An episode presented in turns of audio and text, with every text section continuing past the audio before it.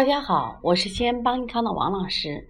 今天想给大家分享一下有关小儿节日病与节气病。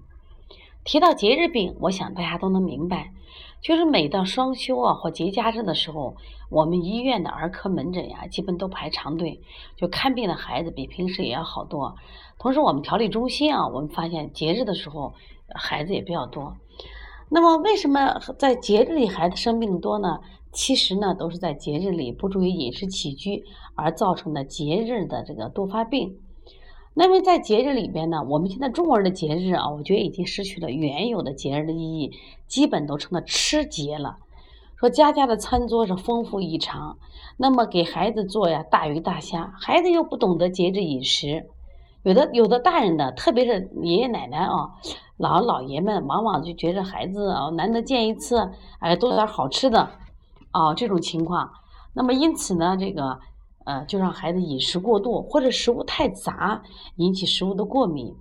另外呢，节日期间呢，我们在室内的，然后人多啊，本身这个空气相对比较污浊，呃，吃的多了以后反而容易感冒发烧，所以说在节日的时候。啊，积食引起的感冒，积食引起的咳嗽、发烧，这样的病居多。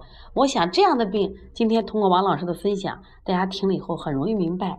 也希望在以后的节日里给孩子要少吃。那么今天我同时想谈一下节气病，这个呢，可能大家平常关注的少，也不太懂。一个是节日，我们这临床人多，节气。那么中国啊，我们把这一年四季啊分成二十四节气。其实二十四节气呢，反映了自然界的这个季节物候现象、气候的变化。你像我们常说，最近我们在春天呀，像立春、春分、立夏，包括我们刚过去的这个清明，它都属于节气。包括我们说的这个雨水啊，冬天的冬至啊，大雪、小雪、大寒、小寒。都属于节气。其实每到节气的时候，自然界呀，不管动植物，它有所都有所变化。那么实际上，我们孩子小，他身体敏感，他们的反应是很敏感的。所以在节气前后呢，这小孩呢就会出现一些很明显的有些症状。如果我们及时能发应，在这个时候呢，饮食清淡，穿着呢随着天气的变化给它加减，适当的加减。孩子就很少生病了。我经常给大家建议，我说了每十五天啊，给孩子消消食。往往你在节气前后，我说消食，孩子反而不容易生病了。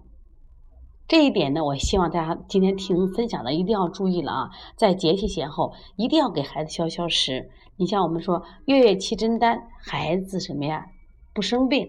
什么意思呢？气针丹这个药呢，就是一个儿科的消食的药。你在节气前后每半个月呢，给孩子打打食，只要是内有不积没有积食的话，就说内有不积食，其实就不容易招外寒。为什么我的孩子老感冒呢？是因为我们内有加食，脾胃虚弱了。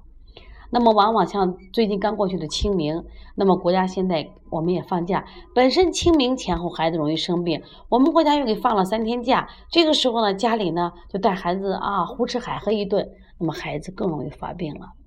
所以，希望听完今天关于节日和节气病的分享，希望家长在节日和节气上啊，一定要注意饮食，一定要注意什么呀？就是我们孩子身上的衣物的添加，多注意观察孩子身体的变化，防止他患节日病和节气病。